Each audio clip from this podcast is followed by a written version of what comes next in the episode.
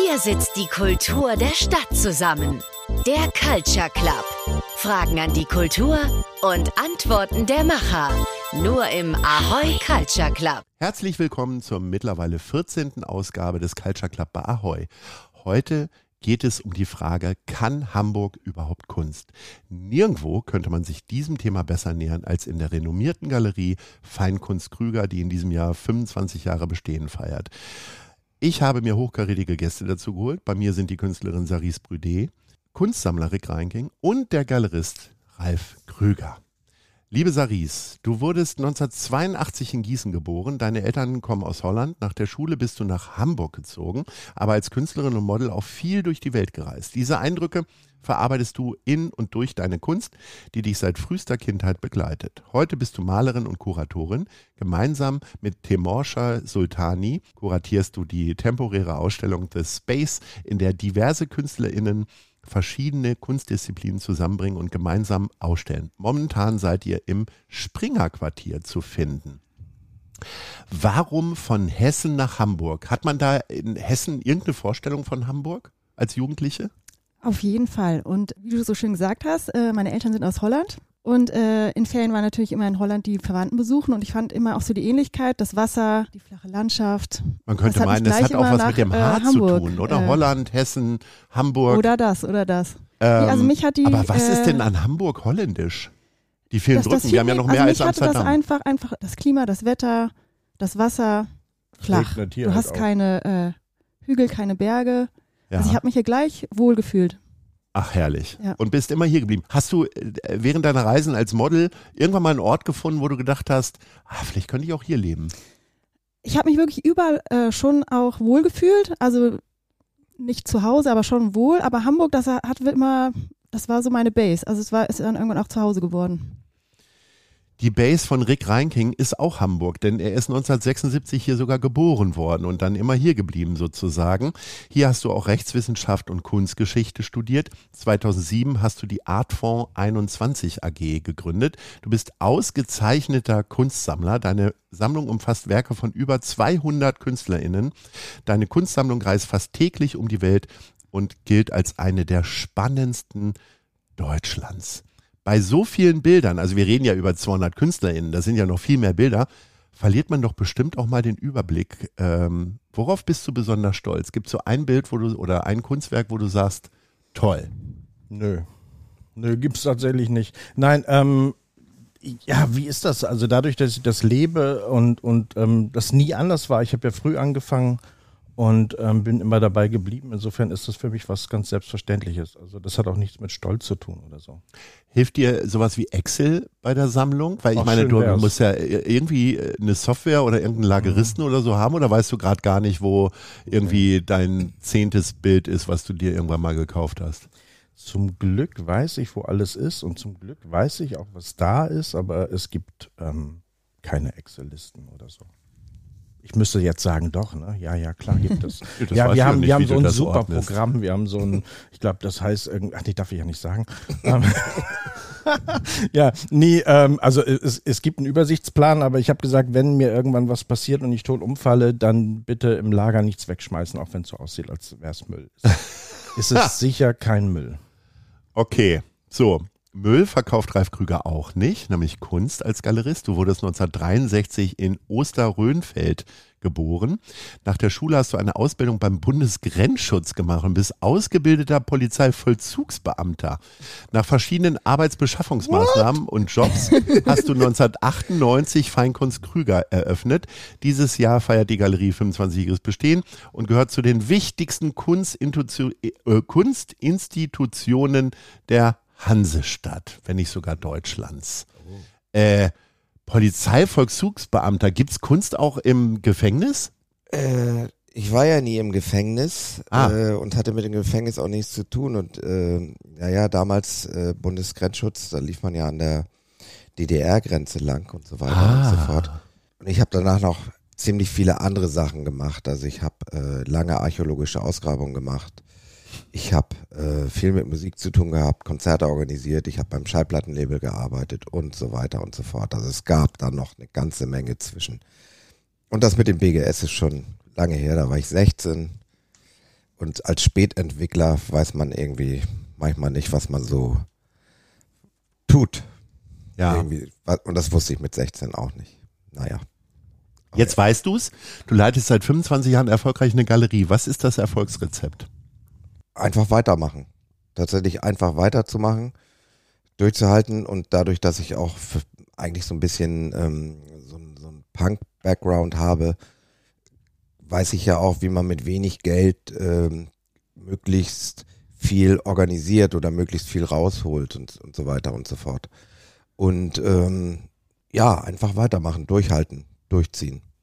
Geht Also- gar nicht anders hier in Hamburg. Du bist quasi über, der, über die Archäologie zur Kunst gekommen oder wann warst du das erstmal richtig in Berührung? Also äh, Mönchengladbach oder Öst Osterrönfeld steht jetzt nicht im Verdacht, da, dass da viel Kunst ist, oder?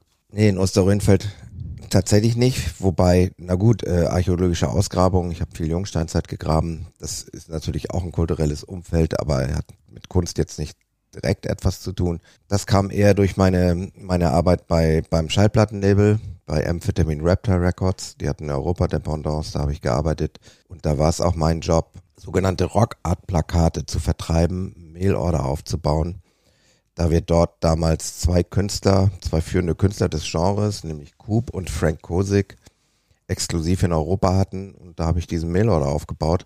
Und da ist man so ein kleines bisschen mehr in diese Richtung gekommen. Und das waren auch sogenannte Fine Art Prints, daher auch Fine Art, Feinkunst, leitet sich auch ein bisschen der Name ab. Ja, das war vielleicht so das, das Erste. Dann hatte ich eben einfach einen Raum, wo ich diese Plakate zeigen konnte. Und nach einem halben Jahr hat man gedacht, das ist ein bisschen langweilig und hat einfach angefangen, Ausstellungen zu machen. Rick, wann hast du denn das erste Bild gekauft? Äh, mit 16, äh, es war ein, ein Selbstbildnis von Horst Jansen und es war auf dem Weg zur Schule und ähm, das ist die ähm, immer wieder, ja, das, das wird immer wieder zitiert, aber so war es halt einfach. Ähm, ja, ich, ähm, Wie war- teuer war der Jansen damals? Weil äh, das wirkt jetzt nicht so, dass du das durch Zeitungsaustragen dir verdienen konntest. Nee, waren knapp 250 Mark und ich habe sie abstottern dürfen. Und der Galerist hat sehr viel Verständnis gehabt und so habe ich da mein Taschengeld immer hingeschleppt und ähm, bin ihm heute noch dankbar. Ich habe ihn tatsächlich vor, nach, nach vielen Jahren, ähm, vor, vor ein, zwei Jahren wieder getroffen und er hat sich sehr gut dran erinnert.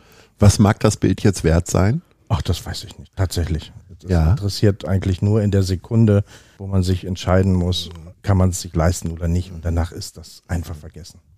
Saris, wie bist du in Hessen mit Kunst zusammengekommen? Also seit ich klein bin, habe ich immer viel gemalt und da hatte ich immer auch immer so diesen inneren Drive. Also ich habe auch Klavier gespielt, Geige, aber die Mama hat auch mal gesagt, da war ich so konzentriert, fokussiert. Was waren das für Bilder? Sind das dann ganz normale Kinderbilder gewesen oder warst du damals schon so talentiert, dass es irgendwie auch als Erwachsenenkunst durchgehen würde? Ich habe relativ viel gezeichnet, auch schon so eine realistische Richtung und dann aber auch viel so äh, grafisch. Dann habe ich angefangen mit Öl, mit Acryl. Papa hat mir mal Farben gekauft und dann ging es immer weiter. Erst Kleinformate, größere Formate. Wie ist das denn bei den Herren? Habt ihr selber mal Kunst produziert? Rick lacht. Na, erzähl doch mal, wie ist es denn bei dir? Tatsächlich nicht, beziehungsweise natürlich habe ich mal, ich bin mal eingeladen worden auf eine, eine Ausstellung bei Milike, bei Milike Belia und da habe ich ein ähm, Bild gezeichnet, äh, was tatsächlich auch verkauft wurde. Aber ich kann es natürlich überhaupt nicht. Irgendwie so. Das ist, äh, ich glaube, ich habe einen ganz guten Blick äh, für Künstler und Künstlerinnen, äh, aber selber nee. Und Rick? Mist, ich habe gehofft, dass, es einfach, dass ich das rüberlenken kann. ähm, ja, nee, ich hatte tatsächlich einen Kunstleistungskurs, wenn das irgendwas bedeutet oder irgendwas wert ist. Und ich habe mich dann tatsächlich auch nach der Schule, jetzt, ich habe glaube ich noch nie erzählt, tatsächlich auch an der Kunsthochschule beworben und bin auch angenommen worden. Bin aber nicht hingegangen, weil ich irgendwie merkte, da hat man so viel Freiheit und ähm, davor hatte ich ein bisschen Angst. Also das, äh, ich habe dann Jura studiert, da war ich dann nicht so frei und das war dann auch besser für mich. und weil zur Kunsthochschule wäre ich nie gegangen.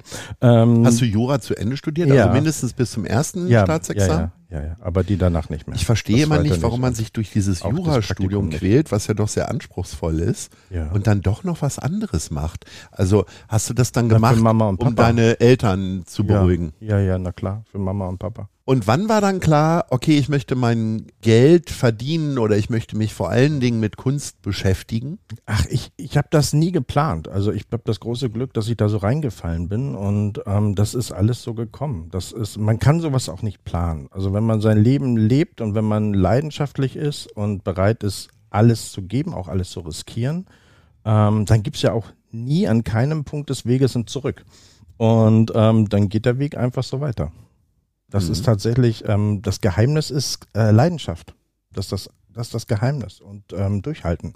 Und wir sehen ja immer nur, was schon da ist. Wir sehen ja nicht, worauf wir alles verzichtet haben. Das ist ja, ich weiß, ich kann mich an etliche Situationen erinnern, wo ich überlegt habe, irgendwie neue Jacke oder Zeichnung. Und dann war es halt für mich immer ganz schnell klar, nee, ich kaufe lieber die Zeichnung und dann nehm, trage ich die alte Jacke noch mal länger. So, das als ein Beispiel. Das gilt ja für alles im Leben. Also wenn man Schwerpunkte setzt, und wenn man für sich entscheidet, wo, wo man für sich, wo was einen persönlich zufrieden macht und auch ähm, nochmal zurück zu den Talenten, ähm, auch, auch die, die eigene Leidenschaft, äh, wohin die einen trägt und, und treibt, wenn man der folgt, ähm, dann, dann findet man darin Glück im Machen, ja. Man kommt aber nie an. Also das kommt auch noch dazu. Also du hast natürlich nie den Punkt, angekommen zu sein und äh, zu, zu ruhen, also diese Rast, sondern du bist halt natürlich ein, ein ständig Getriebener deiner Leidenschaft, was auch gut ist, weil dadurch bleibst du wach und jung und ähm, dadurch geht der Weg weiter.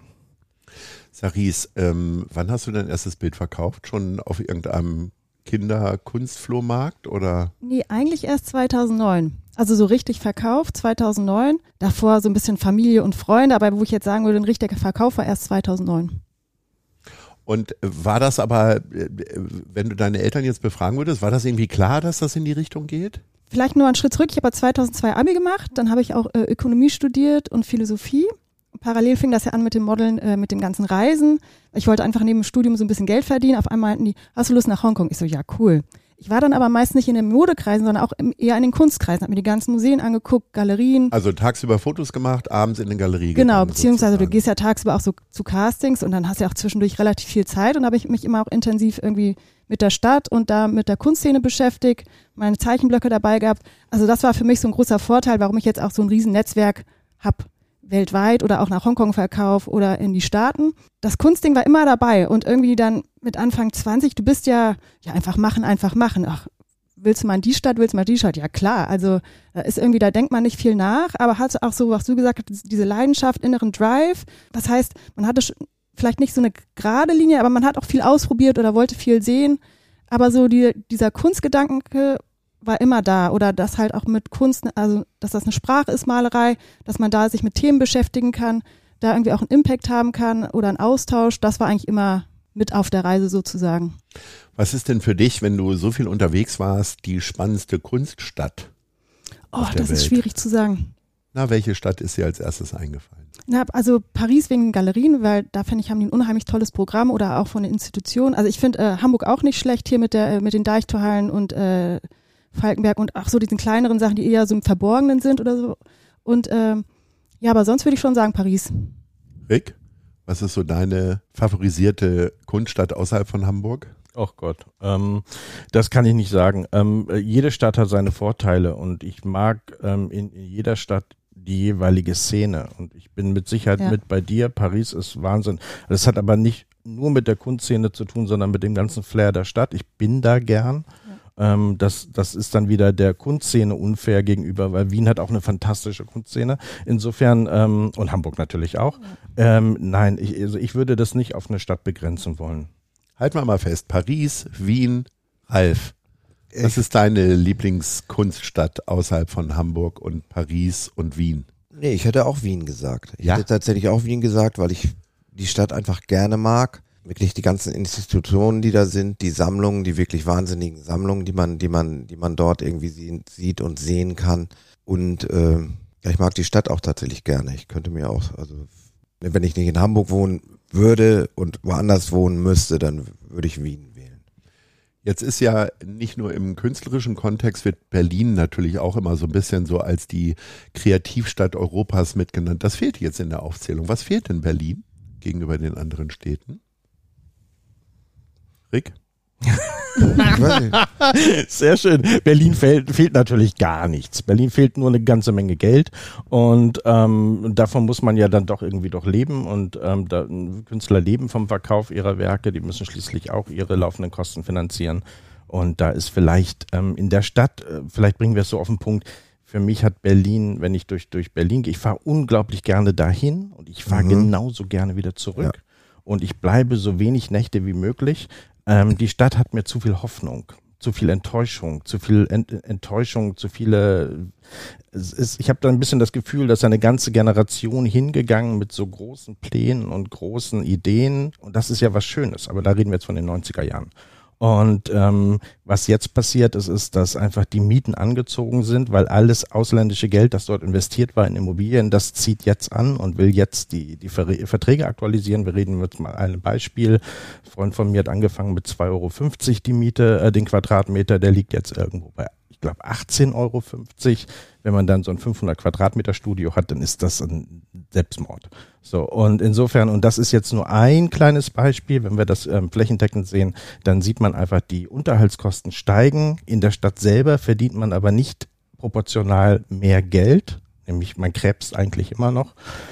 Und für viele ist Berlin dann so eine Art Einbahnstraße. Also man ist hingegangen, weil es äh, günstig war und diese Energie hatte und man kann sich kaum noch leisten, Berlin wieder zu verlassen, weil andere Städte ein ganz anderes Grundniveau haben an, an laufenden Unterhaltskosten. Das ist so ein bisschen eine Falle, das ist so ein bisschen, ein bisschen, da sind einige in die, in die Falle getappt. Und trotzdem bin ich gerne Berlin und ich habe viele Berliner Freunde und die sollen mich jetzt nicht alle in der Luft zerreißen, aber ich glaube, ähm, ich sage hier auch, äh, was, was einfach stimmt. Jetzt sitzen wir hier alle in Hamburg. Ihr trefft euch auch in Hamburg in der Kunstszene. Beschreibt mir doch bitte mal, was jetzt Hamburg eigentlich charakteristisches hat als Kunststandort, Saris. Äh, ich finde es einfach unheimlich viele spannende Künstler, auch wenn man irgendwie an die Uni geht, ähm, da die ganzen ähm, neuen Künstler sieht oder ganz viele spannende Positionen. Und ich finde aber auch, auch viele diese Offspaces finde ich total interessant. Dann einfach die Institution, die wir haben, die Galerien, die wir haben, ich finde, die haben alle ein super Programm. Ralf? Was hat dich hier in Hamburg gehalten? Du musst mich mal als erstes fragen, weil ich hätte es genauso erzählt, wie, wie Sarisis sagt. Irgendwie, es gibt hier eine, eine wirklich sehr spannende Off-Szene. Da passiert tatsächlich irgendwie sehr, sehr viel. Tatsächlich auch die Uni, also man kann hier immer wieder neue Künstler entdecken, wovon ich ja auch tatsächlich lebe. Darf ich dann was ergänzen? Unbedingt, ich, wenn du endlich mal was zu ergänzen hast. Ja. ja, sehr gern. Ja, jetzt sprach ich gerade davon, dass Berlin ja pleite ist und kein Geld hat. Und Hamburg ist so wunderbar reich, hat so unendlich viel Geld und so wenig Interesse. Und ähm, ganz das, genau. ja. Und ähm, insofern, insofern, das ist schon erschütternd, ja, weil weil Hamburg könnte, aber ach, jetzt kommt so ein bisschen die Wut, auf die wir, die, auf die wir vorhin spekulierten. Ne? Nein, das ist keine Wut überhaupt nicht. Ich liebe diese Stadt. Ich würde auch immer hier bleiben. Wie gesagt, ich bin hier geboren. Ich bin hier nicht immer gewesen. Ich bin in Oldenburg aufgewachsen. Dafür bin ich meinen Eltern sehr dankbar. Bin dann zum Studium wiedergekommen, aber freien Stückens wiedergekommen und bin ganz glücklich in dieser Stadt. Also nicht falsch verstehen. Und ich ähm, glaube auch, dass Hamburg Kunst kann, wenn wir darauf kommen, weil ich sehe ein wahnsinniges Engagement, privates Engagement. Das sehe ich. Aber ich sehe auch für die Möglichkeiten der Stadt zu wenig. Und ähm, ich muss so eine leichte Kritik äußern Richtung kulturpolitischer Ebene. Ich glaube, da geht noch ein bisschen was. Ich glaube, da könnte man schon noch Töpfe aufmachen und Töpfe erfinden, wenn man verstehen würde oder will, dass ähm, Kultur natürlich auch ein Wirtschaftsfaktor, ein Tourismusfaktor ist und Leute zieht. Ich weiß nicht, ob das schon ganz verstanden wurde, was für eine Strahlkraft das hat. Man sagt ja immer, Hamburg das Tor zur Welt, ja, ist aber nur das Tor. Das ähm, hat man hunderttausendmal gehört. Ähm, ja, das ist aber auch ein bisschen so. Also ich glaube, wenn man begreifen würde, dass man dass man in dieser Stadt ähm, noch viel, viel stärker auf Kultur setzen muss und nicht nur darstellende, sondern eben auch bildende genau. Kunst. Ähm, da wäre wirklich noch einiges möglich. Das, ähm, das denke ich auch. Ich glaube, äh, in dem Musiksektor hat Hamburg das schon verstanden und auch äh, im Theatersektor, glaube ich, ist äh, immer schon traditionell. Mhm. Da ist irgendwie schon etwas verstanden worden und da wird ja auch Geld reingesteckt. Aber was die bildende Kunst angeht, ja, da passiert dann, dann wirklich wenig, wenn ich mir angucke, alleine wie, wie groß der Topf ist für die Off-Räume zum Beispiel und, und solche Geschichten. und wie bis ähm, das Hamburg-Stipendium, wie wenig Geld es bis vor wenigen Jahren gab. Und überhaupt da ist, äh, und wenn man das mal in Relation setzt zur Förderung der anderen Kultursparten, dann äh, ja, ist das äh, bei, der, bei der bildenden Kunst schon wirklich arg wenig. Also da so, wird so meiner Meinung nach so ein bisschen stiefmütterlich behandelt. Ich muss dazu aber sagen, wenn ich jetzt schon so eine Kritik äußere Richtung Kulturpolitik, ähm, dann muss ich dazu sagen, das kann natürlich auch nicht alleine Aufgabe der Kulturbehörde sein oder irgendeiner einer öffentlichen Einrichtung, sondern ähm, an der Stelle muss man muss muss das schon Hand in Hand auch mit privatem Engagement gehen und ähm, da diese, diese Kooperation zwischen privatem und, und öffentlichem, ich glaube, dass man da noch eine ganze Menge machen kann. Also ich bin weit entfernt davon zu sagen, Kulturbehörde, ihr macht zu wenig, aber ich würde solche Allianzen vorschlagen und ähm, Kooperationen. Und ähm, da sind wir bei einem weiteren Punkt hier in Hamburg. Es ist schon sehr erstaunlich, ähm, dass hier so wenig Vernetzung untereinander ist. Es gibt sie, gar keine Frage. Es gibt Vernetzung auch in der Kunstszene, auch in der in der Off-Szene, wo auch immer. Aber ähm, es sind wahnsinnig viele Vorbehalte. Man hat immer schon mal irgendwas gehört, eine Meinung. Man ist stark beim Abgrenzen, anstatt einfach zu überlegen, was kann man denn zusammen machen. Also dieses, das, wo das herkommt, ist auch völlig klar. Es liegt natürlich daran, dass wenn, wenn so wenig Mittel zur Verfügung stehen, dann gibt es ein Hauen und Stechen für diese paar Krümel, die da am Rande liegen. Aber vielleicht sollte man gemeinsam gucken, wo der Kuchen steht. Ähm, das wäre vielleicht ganz gut. Liegt es daran, dass äh, ähm, bildende Kunst zu wenig Lobby hat und am Ende liegt es vielleicht auch an euch, dass ihr nicht laut genug seid. Ihr vertretet ja im Grunde unterschiedliche Bereiche der Kunst. Nö, ich glaube, ich glaube, jeder von uns ist ähm, so laut, wie er kann, will oder möchte. Aber ähm, da sind wir bei dem, was ich gerade angerissen habe, dem Vernetzungsgedanken. Ich glaube, im, auf der Ebene der Vernetzung, der Allianzen, der Kooperation, da müsste man mehr eine gemeinsame Stimme finden. Wir haben ja noch nicht mal so etwas wie eine klassische Künstlerkneipe, wo man sich trifft, wo, wo man zusammenkommt und wo man weiß, da geht man abends hin und man trifft Schauspieler und Künstler und Musiker und alle hängen zusammen rum. Das, ähm, das gibt es auch vereinzelt, aber es gibt nicht diese Orte, wo man, wo man einfach sein darf und, und ähm, diese, diese ähm, auch, auch medienübergreifenden Brücken schlägt. Warum ist das so? Moment, Ralf, Ralf möchte dir widersprechen. Wir haben es ja mal probiert. Mhm. Du bist ja mal in diesem Kreis dabei gewesen, wo wir ich wirklich. Ich so oft probiert, in ja, verschiedenen Kreisen. Es ist, es ist absurd. Wir haben es die ganze Zeit irgendwie ja wirklich mal probiert, da wirklich was auf die Reihe zu kriegen. Aber das ist, sage ich mal, für uns, äh, alle drei zum Beispiel, die wir auch wirklich genug zu tun haben oder mehr als genug, also wirklich mehr als genug, nicht möglich, das voranzutreiben. Es muss also tatsächlich eine Person sein oder am besten zwei Personen, die vielleicht versuchen, diese, dieses ganze Große von den Offspaces über die Galerien, über die Sammler, über die Museen äh, zu bündeln und das wirklich zusammenzubringen. Und dafür hatte ich ja schon mal auch schon mal dort in dem Kreis den Vorschlag gemacht, muss vielleicht auch die Kulturbehörde mal angesprochen werden und da müssen einfach mal ein, zwei Stellen geschaffen werden, die sich wirklich um diese Vernetzung irgendwie auch kümmern. Die, aber Vernetzung und nicht, genau. nicht ein gegenseitiges Ausspielen. Was wir das, Absu absolut, ja. was ich dort, ja, und dieses gegenseitige Ausspielen gab es, naja. Immer wieder. Ja. ja, das ist es, das ist es tatsächlich. Das, und wie du meintest, liegt es ja vielleicht auch daran, dass einem da so ein paar Krümel hingeworfen werden. Genau. Und alle dann versuchen, so ein kleines bisschen was von diesen Krümeln abzubekommen. Es gibt Leute, die dann in der Kulturszene, die, die verstehen, dass es ums große Ganze geht. Und dann gibt es natürlich auch, naja, wie es ist, einige, die diese ganze Vernetzung dann doch nicht irgendwie so ganz klar in ihrem Kopf haben. Mhm. Wobei es wirklich darum geht. Und es geht wirklich davon, es fängt bei den Offspaces an und es hört äh, bei der Hamburger Kunsthalle auf. So breit muss diese ganze Geschichte sein. Und da muss dann wirklich an einem Strang gezogen werden. Ne? Aber dafür braucht es meiner Meinung nach ein bis zwei Personen, die das wirklich auch hauptberuflich machen. Neutrale Personen. Das ist eben der wichtige Aspekt, weil wir reden jetzt hier ja. über verschiedene ja, ja, Ebenen. Es gibt, es gibt sehr kommerziell erfolgreiche Galerien, die sind etabliert. Die wollen mit den erfolgreich, also wirtschaftlich erfolgreichen Galerien der Stadt aber nichts zu tun haben, weil sie sich als etablierter fühlen als andere. Diese wiederum wollen nichts mit Off-Galerien zu tun haben, weil diese, das ist, kann man sich wie so ein Treppchen vorstellen. Und alle sind ständig dann mit Abgrenzung beschäftigt. Das passiert, weil insgesamt zu wenig Kundschaft da ist, zu wenig öffentliche Förderung da ist. Und da haben wir wieder dieses Hauen und Stechen um diese paar Krümel. Und das Problem ja, das Problem ist am Ende auch Geld, aber das Problem viel mehr ist, dass es, ähm, dass Hamburg, deswegen habe ich das am Eingang so formuliert, diese, dieses Vertrauen in Kunst als Wirtschaftsfaktor und als mhm. Kunst als Tourismusmagnet mhm. fehlt. Es fehlt der Stadt die Vision zu verstehen und zu akzeptieren und zu begreifen. Das ist doch sehr wunderbar. Wir haben, wir haben unseren Ort gegründet. Die ersten, die erste Berichterstattung, die wir hatten, war in, in, in einer der größten chinesischen Zeitungen. Wir werden besprochen in, in internationaler Presse. Wir haben internationale Gäste, die kommen aus allen Teilen, die kommen auch aus Hamburg. Nicht falsch verstehen. Also ich bin dankbar und freue mich aus jedem aus Hamburg. Aber es gibt zum Beispiel keine Allianz mit ähm, der Kulturbehörde. So.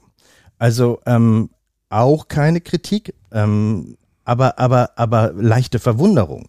Also normalerweise würde ich ja sagen, Mensch, ähm, bei jeder Form von privatem Engagement, Engagement, die ja freiwillig ist, die man ja nicht machen muss, sondern, sondern man hat für sich entschieden, dass man einen Ort schafft, an dem man eine Begegnungsstätte, also an dem man sich begegnen kann und, und Kunst erleben kann und sich austauschen kann ähm, das zu unterhalten, das ist, ich will auch nicht jammern so, aber das ist natürlich ein Aufwand, den man auch gerne betreibt, weil man sich dafür entschieden hat.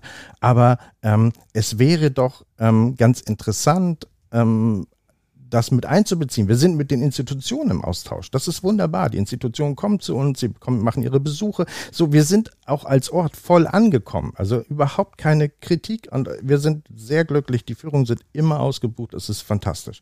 Aber, Für die Leute, die dich nicht kennen, ja. du hast eine wunderbare Institution geschaffen oder eine Einrichtung in Bergedorf, wo man halt kleine Teile deiner Kunstsammlung bewundern kann. Das ist ja. öffentlich, beziehungsweise ist eher so eine Mischform, ne?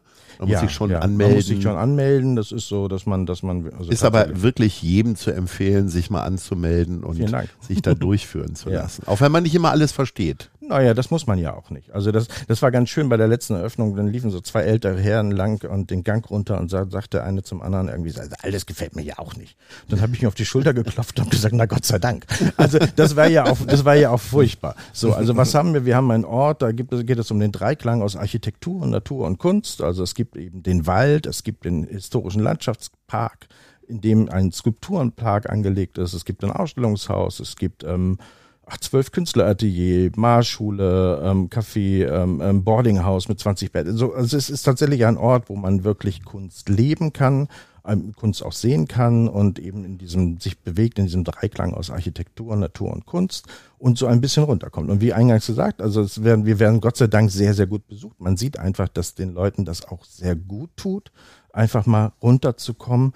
Ähm, ja, aber, aber das ist ja ein, ein, ein weiteres Angebot in der Stadt. Und, ähm, und da könnte man ja, wenn man, wenn man grundsätzlicher begriffen hat, dass, dass Kunst ein, ein, auch ein, ein Tourismusfaktor ist, das haben wir ja, das denke ich mir ja nicht aus. Das habe ich erfahren, als, weil ich merkte, dass die ersten, die uns angesprochen haben, Leute kamen, waren, die aus der internationalen Tourismusbranche kamen. So, und ähm, ich, ich glaube also ganz fest daran, dass es, dass es das, ähm, äh, dass das ein, ein Riesenpotenzial hat. Und ähm, wenn, wie gesagt, die Hamburg, äh, wenn, wenn Hamburg begreift, dass das ähm, Kunst, was auch mit, mit Identität zu tun hat, und ähm, das auch ein bisschen mehr integriert ins Stadtbild. Das ist doch schon einfach, wenn wir hatten vorhin Paris, wenn ich durch Paris durch die Straßen laufe, dann sehe ich überall Aufträge von, von Künstlern, sehe überall Skulpturen im öffentlichen Raum. Äh, wir haben nicht mal ein Museum für Hamburger Künstler. So, es gibt nicht mal, also wir haben diese vergessene Generation. Wir haben, wir haben Künstler wie Arnold Fiedler, 1900 in Hamburg geboren, zwei Weltkriege hier durchgestanden und ähm, dann ist dann dieser Nachlass jetzt vor, vor wenigen Jahren zerschlagen worden, weil, weil es einfach auch gar keinen Ort gibt. So, also ähm, ich glaube, da ist eine ganze Menge, wo ähm, was, wo auch gerade, wo wir gerade erleben, dass das auch verloren geht und ähm, unwiederbringbar verloren geht. Und ähm, ich glaube, ah, das habe ich aber auch schon seit Jahren gesagt, ich glaube, so ein Ort für, für Hamburger Künstler, der, der, die inzwischen auch schon tot sind. Also geht es auch um Nachlassverwaltung und Regelung, aber eben auch so ein Ort für junge Künstler. Ähm, den braucht es und ähm, tatsächlich jemanden Neutralen in Form von jemanden, der, der vielleicht auch ähm, eine öffentliche Stelle ähm, ähm, angenommen hat und, und, und einfach mit daran interessiert ist, dieser, diesen Vernetzungsgedanken voranzutreiben. Weil wie gesagt, also die Stadt kann unbedingt Kunst und ähm, wenn ich aber gucke, wo es das gibt, gibt es ja auch im, im, im, im, Theater und so, dann, wenn ich genauer hingucke, sind das dahinter immer auch private Menschen, die das vorantreiben. Und ähm, ja, vielleicht muss man so einen so Kreis bilden, so ein, so ein Gremium bilden, wo man verschiedene Protagonisten zusammenbringt. Und ähm, das haben wir aber, Ralf und ich zumindest, haben wir auch schon, schon in verschiedenen Varianten erlebt. Da geht es dann in spätestens nach der zweiten Sitzung doch darum, irgendwie sich gegenseitig anzugehen und ähm, ja. das liegt wieder daran, dass, dass es am Ende ähm, der Kuchen zu klein ist. So, also man müsste von vornherein ein echtes Budget benennen und das ist vielleicht auch noch auf Seiten des Senats irgendwo festzulegen, dass man dass man also das ganz weit oben ansiegelt und sagt, so, es gibt ein Sondervermögen Kunst und das wird ausgeschüttet und ähm, da geht es nicht um irgendwelche, ähm, keine Ahnung, Corona-Hilfen, die man dann mit, mit x Prozent wieder zurückhaben möchte und ähm, da stehen jetzt irgendwie eine Armee von Künstlern mit dem Rücken an der Wand, sondern ähm, das kann es nicht sein, sondern es muss einfach diese, dieses, das Thema sollte sein, so eine Vision für die Stadt und, und ähm, ja, aber wahrscheinlich ist das alles wahnsinnig naiv und wahnsinnig ähm, idealistisch. Ja, wir sind ja hier, um äh, auch naiv zu sein, um mögliche Ideen, ob sie äh, umsetzbar sind oder nicht, zu besprechen. Also ich wäre auf jeden Fall gesprächsbereit. Saris, ähm, Rick sagt, ähm, Kunst ist kein Tourismusfaktor hier in Hamburg, wird zumindest nicht von der Stadt erkannt. Ein Freund von mir hat mir neulich gesagt, er würde mit keinem Besuch von außerhalb in die Kunsthalle gehen. Das wäre einfach keine Idee für ihn. Wahrscheinlich anders, als wenn man nach Paris fährt, da wird sofort der, der Louvre irgendwie genannt. Ist es für dich ein Tourismusfaktor, die Kunsthalle oder auch die Deichtorhallen? Doch, also ich hatte jetzt auch gerade Freunde aus Berlin da, also sie waren begeistert von dem Programm, jetzt gerade diese schöne Otto Dix Ausstellung in Deichtorhallen, finden die super, waren die bei uns im Space, fanden die auch toll und dann irgendwie, also ich finde schon, also naja, klar, du fragst jetzt bieten, jemanden, ja. du fragst jetzt jemanden, der in der Kunst vernetzt ist. Jeder, ja. der mich besucht, ist sowieso offen und mit dem gehe ich genau an ja, diese Orte. Es geht um das, um das Bewusstsein. Wie ist es in die Stadt eingewoben? Wie ja, die Frage ist ja, ob für Leute von außerhalb Hamburg mit Kunst überhaupt in Verbindung gebracht wird, wenn man möglicherweise gar nicht so sehr äh, in der Branche ist. Jetzt habt ihr wahrscheinlich nur Freundinnen und Freunde, die in der Kunst irgendwie unterwegs ich. sind. Ne? Ja, das ist ja das Problem irgendwie, dass es tatsächlich eben diese, dieses Hamburg Kunststadt ja gar nicht gibt. Ja. Das ist ja tatsächlich das Problem irgendwie, dass niemand irgendwie Hamburg äh, mit Kunst, mit bildender Kunst so richtig in, in Verbindung bringt. Und da sind wir ja wieder bei Rick. Da muss man dann einfach, und da muss auch wirklich diese, diese Bereitschaft dann da sein, von sowohl privaten als auch von institutioneller Seite und von der Behörde, dass man sagt, wir schieben das Ganze jetzt mal an. Und da muss man eben vielleicht einfach mal ein kleines bisschen Geld in die Hand nehmen. Das müssen jetzt auch keine Unmengen sein. Aber diese Zusammenführung, diese Vernetzung und das einfach mal in den Fokus rücken. Denn wo, woher zieht Hamburg oder mit was zieht Hamburg seine Touristen an? Das sind Musicals und das sind überdimensionierte Sportveranstaltungen, äh, wo ich irgendwie fünfmal, äh, zehnmal im Jahr nicht in meinen Garten fahren kann, weil alle Straßen gesperrt sind. Es gibt ganz aktuell einen fantastischen Film von Hamburg Marketing. Der ist vor einigen Wochen beim Filmfest in Hamburg das erste Mal vorgestellt worden. Und äh, über zwei Jahrzehnte, die ich hier in Hamburg bin, habe ich noch nie so einen fantastischen Film gesehen, weil ich das allererste Mal mich dort wiedergefunden habe. Also nicht ich als Person, sondern mein Hamburg-Gefühl, weil es eben keine Ballettschuhe zu sehen gab oder Musical oder wie auch immer, die vielleicht auch. Aber zum Beispiel zeigten sie dort den einzigen vorhandenen Banksy in dieser Stadt. Also äh, es hat sich das allererste Mal, wenn auch nur äh, für drei Sekunden, irgendwie auch mit Kunst, vorne. mit der Kunsthalle mhm. und so weiter auseinandergesetzt. Äh, ich weiß, dass ganz viele Leute gar nicht wissen, dass hier ein Banksy irgendwo hängt. Mhm. Ähm, und das finde ich total interessant. Könnte das sein, dass Sie es jetzt so langsam erkennen? Macht das Hoffnung? Ich weiß es nicht. Ich weiß nicht, ob ich es erkenne. Ich habe diesen Film nicht gesehen, aber wenn ich zum Beispiel mal als Beispiel nehme, äh, das Reeperbahn Festival, da gab es ja mal eine Idee. Da gab es ja mal eine Idee, dieses Reeperbahn Festival nach dem Vorbild äh, von South by Southwest in Austin, Texas, irgendwie hier auch nach Hamburg zu bringen. Und da hat man ja gesehen, da hat man ja massivst Geld reingesteckt, irgendwie auch. Und man hat ja gesehen, heute ist das, äh, das Reeperbahn Festivals einer der wichtigsten Branchentreffen in, in Europa. Und da hat es ja auch funktioniert. Man muss es nur wollen. Und ich glaube, das kann man auch hinkriegen, wenn man es wirklich will, in dem Bereich der bildenden Kunst. Gibt es sowas Vergleichbares in Deutschland? Also das, was äh, das Reeperbahn-Festival für Musik ist. Also müsste man vielleicht weniger mit Carsten Broster darüber reden als mit Claudia Roth, dass sowas mal entsteht? Oder gibt es das irgendwo in München, Düsseldorf, keine Ahnung? Das gibt Ruhr, es schon. Es gibt, es gibt die, diese, Ruhr, die Ruhrgeschichten. Ja, es gibt, gibt, es überall. Ja. Also es, es, gibt relativ viel. Das sind ähm, verschiedene ähm, Biennalen fürs, für Kleinplastik und Kleinskulpturen. Ähm, also das gibt es schon immer.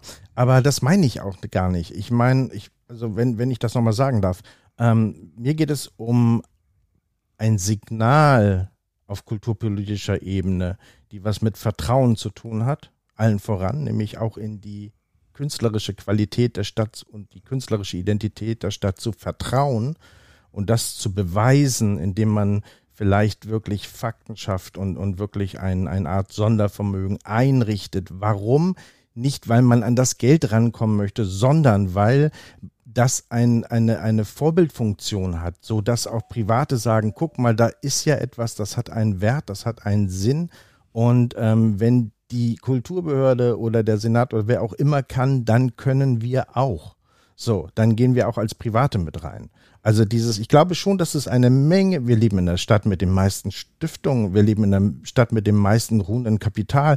Also es, es gibt ja unendliche Möglichkeiten in dieser Stadt. Das ist eine der reichsten Städte des Landes. Wirklich, also worüber reden wir? So, aber äh, man muss natürlich das auch wollen. Und dazu gehört eben dann auch wirklich ähm, die Leidenschaft und das Machen und, und die Vorbildfunktion ähm, sollte auf kulturpolitischer Ebene jemand in die Hand nehmen. Und ähm, ich glaube ganz fest, dass es dann genügend Private gibt, die da auch, auch mitmachen.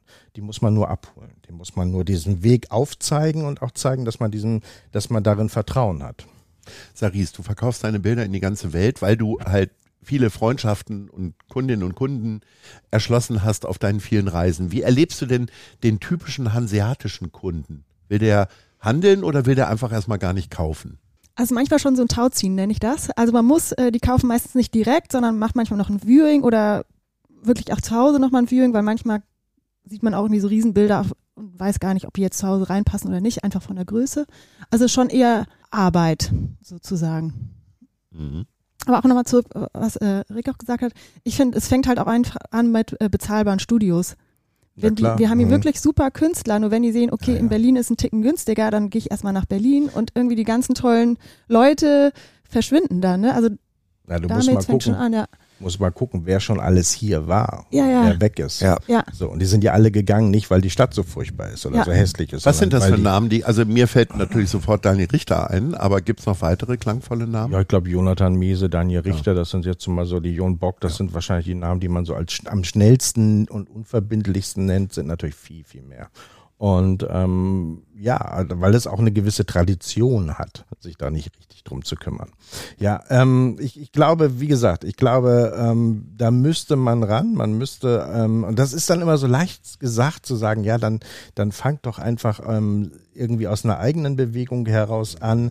Das passiert, wie gesagt, ich kenne viele Leute, die auch privat, persönlich engagiert sind, ähm, aber das, ähm, das das ist für mich immer so ein kleines Flemmlein. Und das muss man natürlich auch zum Lodern bringen. Und wie das mit ganz viel kleinen Flemmlein ist, wenn man, wenn man sie dirigiert und zusammenführt, dann entsteht da wirklich auch ein, ein, ein, ein, ein loderndes Feuer.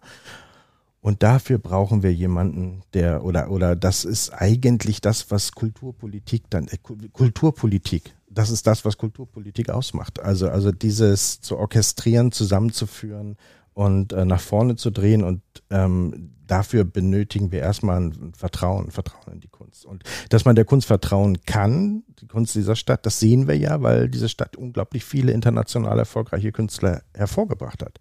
Wie gesagt, die alle nicht mehr in der Stadt oder weitgehend nicht mehr in der Stadt sind.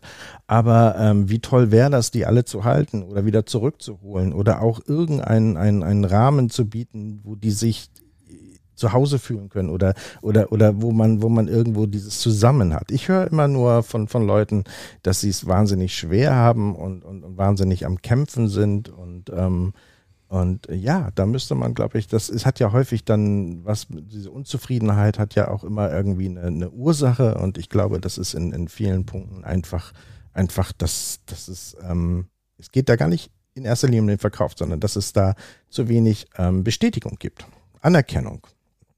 Also. Jetzt seid ihr euch alle einig gewesen, interessanterweise, dass die Ausbildung hier offensichtlich sehr, sehr gut ist. Also, dass Hamburg ja, sehr viele tolle Künstlerinnen und ja. Künstler hervorbringt. Ralf, erklär mir mal jetzt als Außenstehenden, was braucht's denn für eine gute Ausbildung? Wahrscheinlich sehr gute Professorinnen und Professoren. Und was noch? Für eine gute Ausbildung. Ja.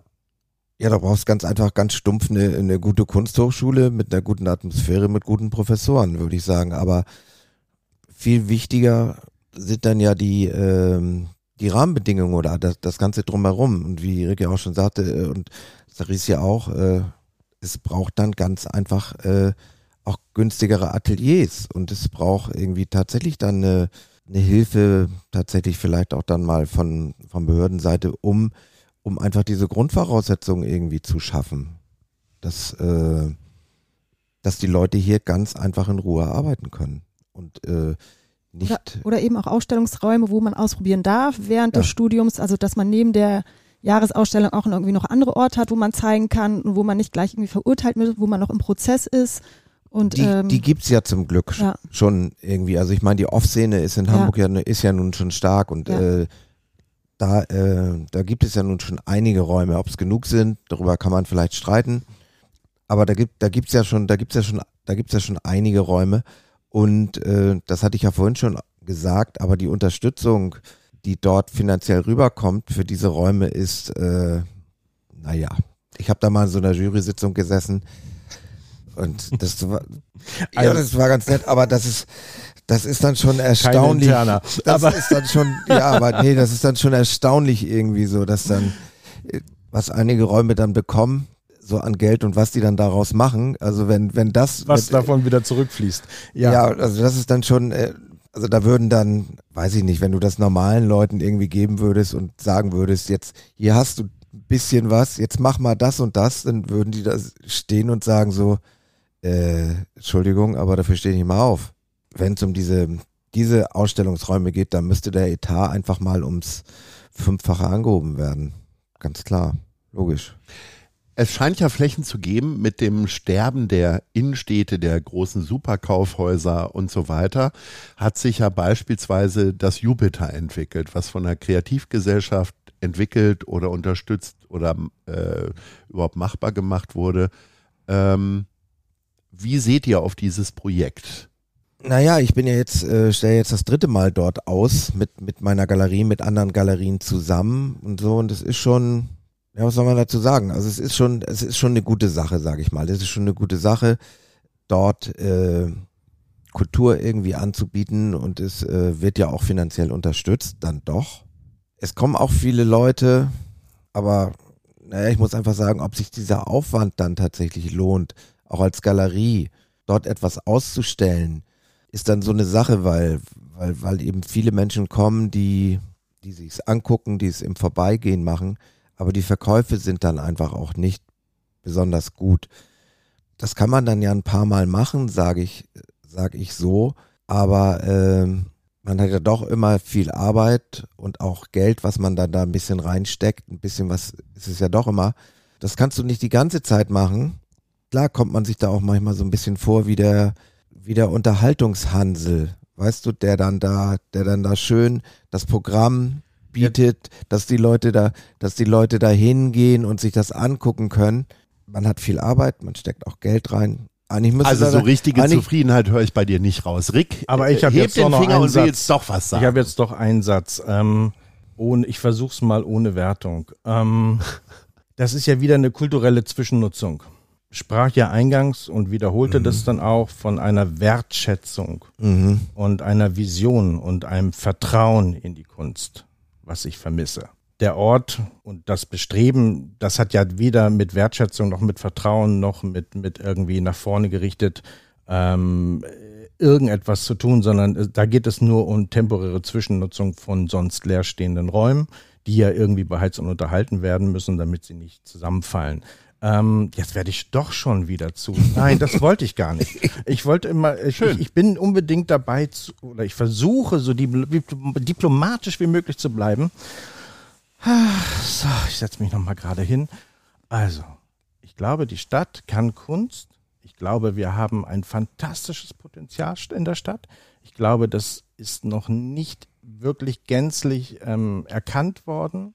Ich glaube, dass es eine wahnsinnige Strahlkraft besitzen könnte und ähm, als gebündelte Energie sowohl nach innen wie nach außen explodieren könnte, wenn man auf kulturpolitischer Ebene sich damit identifiziert und voll nach vorne geht. Und da reden wir jetzt auch nochmal. Also ich rede nicht nur darum, die Kultur, ich bin fern davon zu sagen, Kulturbehörde macht so wenig, bla bla. Die machen ihren Job. So, aber die brauchen auch mehr Mittel an die Hand und ähm, die müssen auch gucken, wie, wie insgesamt für den Etat mehr zur Verfügung gestellt wird und wie man, wie man im Bürgertum aus dem Privaten heraus ähm, mehr Mittel aktivieren kann.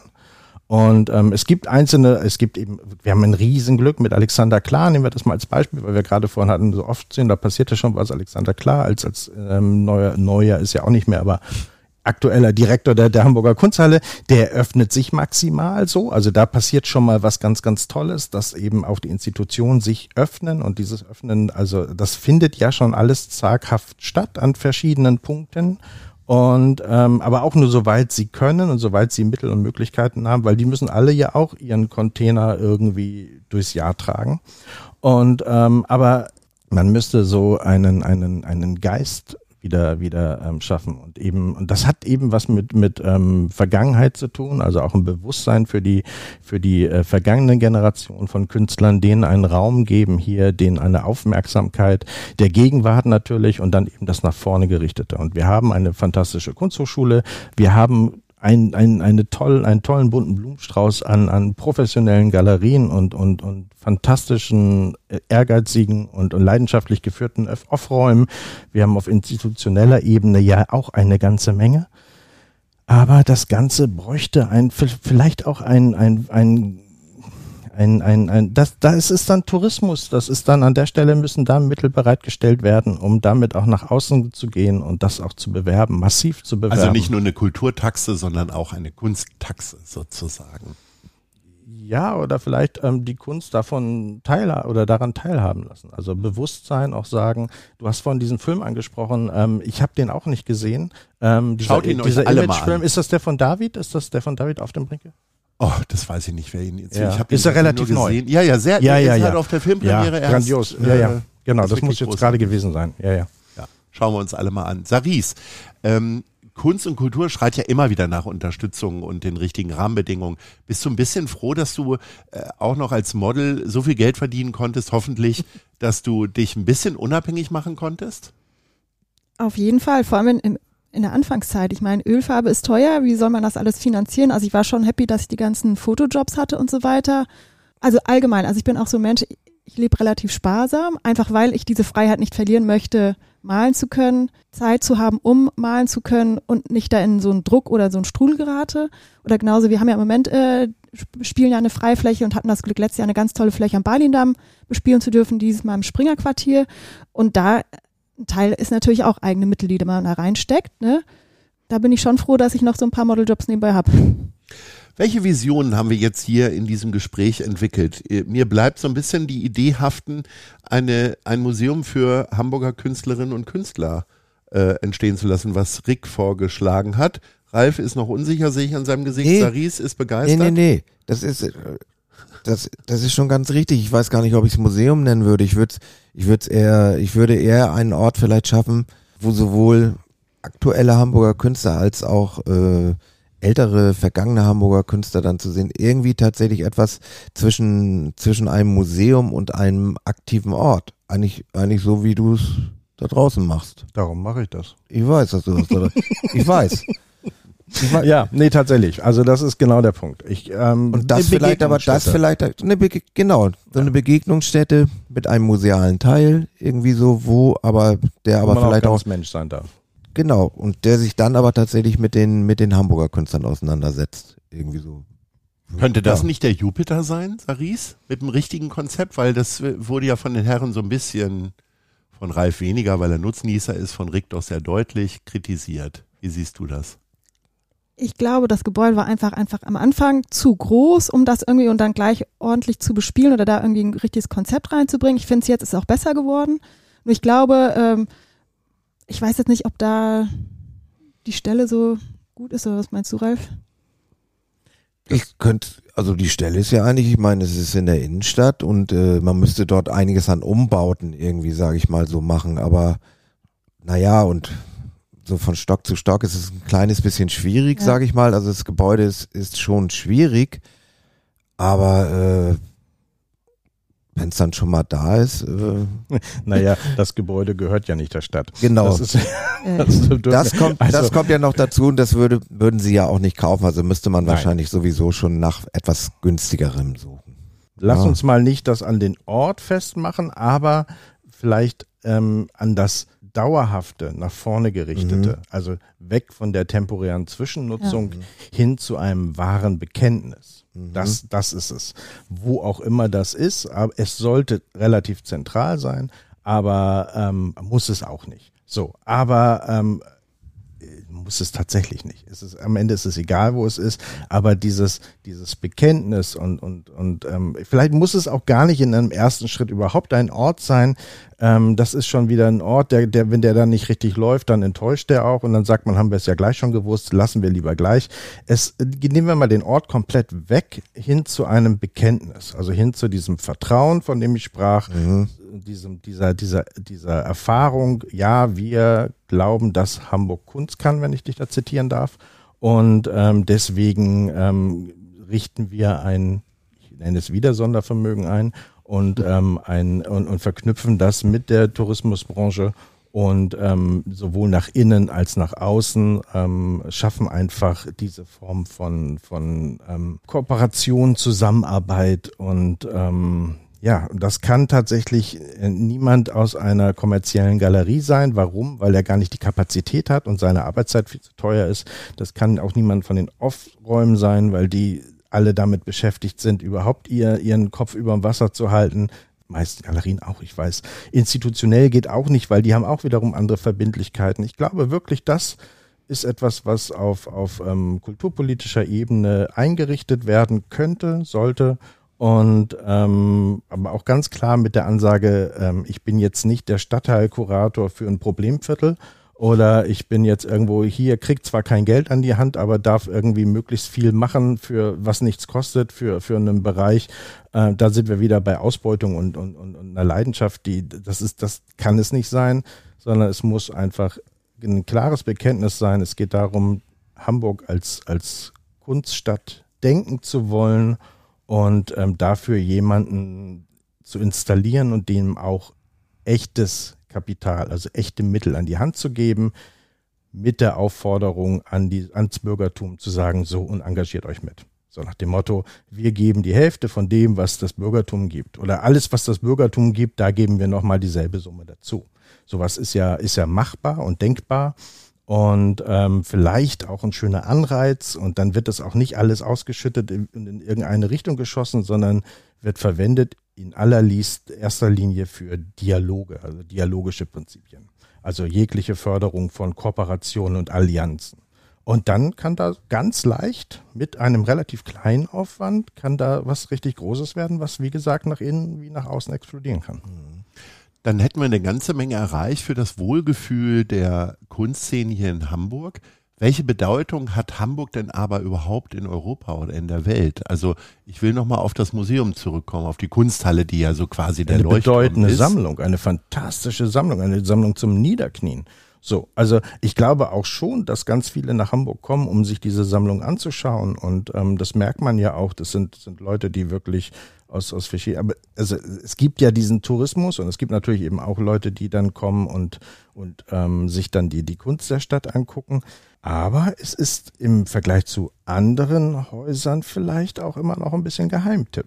So, mhm. und da sind wir, da ist so ein Imagefilm ja schon was Gutes, weil ich hoffe, der wird ja nicht in Hamburg gezeigt, sondern national oder sicherlich national, wenn nicht international. Ähm, dann ist das sicherlich ein guter Schritt. Und ähm, wenn das derselbe Film ist, von dem wir sprechen, den ich noch nicht gesehen habe, dann war der Regisseur mit Sicherheit eine Punktlandung. Besser hätten sie es gar nicht treffen können. Ähm, ich hoffe, dass sie ihn so frei haben wirken und gestalten lassen, wie er, wie er möchte. Ähm, also das kann ich nicht beurteilen. Also das müsste man einfach sehen. Aber das ist mit Sicherheit ein erster Schritt. Und jetzt muss man sagen, wenn man denn das gemacht hat, wenn man diese sozusagen mit so einem Imagefilm so weit sich aus dem Fenster gelohnt hat, gelehnt hat, dann ist es doch spannend zu sehen, wie sie jetzt nachschießen und, und ähm, mit, mit wirklichen Überzeugung ähm, dann genau in diese Richtung schießen, dass man, dass man die Stadt als Kunststadt nach vorne bringt. Die Ausgangsfrage hieß, kann Hamburg Kunst? ich würde sagen, zum Schluss, Hamburg könnte Kunst. Wir müssen noch ein bisschen was machen, auf den Weg machen. Äh, Luft nach oben ist immer, aber äh, lösen werden wir die Probleme natürlich auch nicht. Wir können nur hoffen, äh, dass es in der viel zitierten Kulturbehörde möglichst häufig diese Sendung gehört wird. Liebe Saris, herzlichen Dank für deine Gedanken, für deine Worte. Rick und auch Ralf, herzlichen Dank, dass ihr hier wart. Ähm, das war die 14. Ausgabe vom Culture Club. Wir freuen uns alle auf die 15., 16., 17. und wann immer wieder ihr hier seid, freue ich mich sehr. Vielen Dank und Ahoi. Das war die Hochkultur auf Ahoi. Der Culture Club. Danke fürs Zuhören.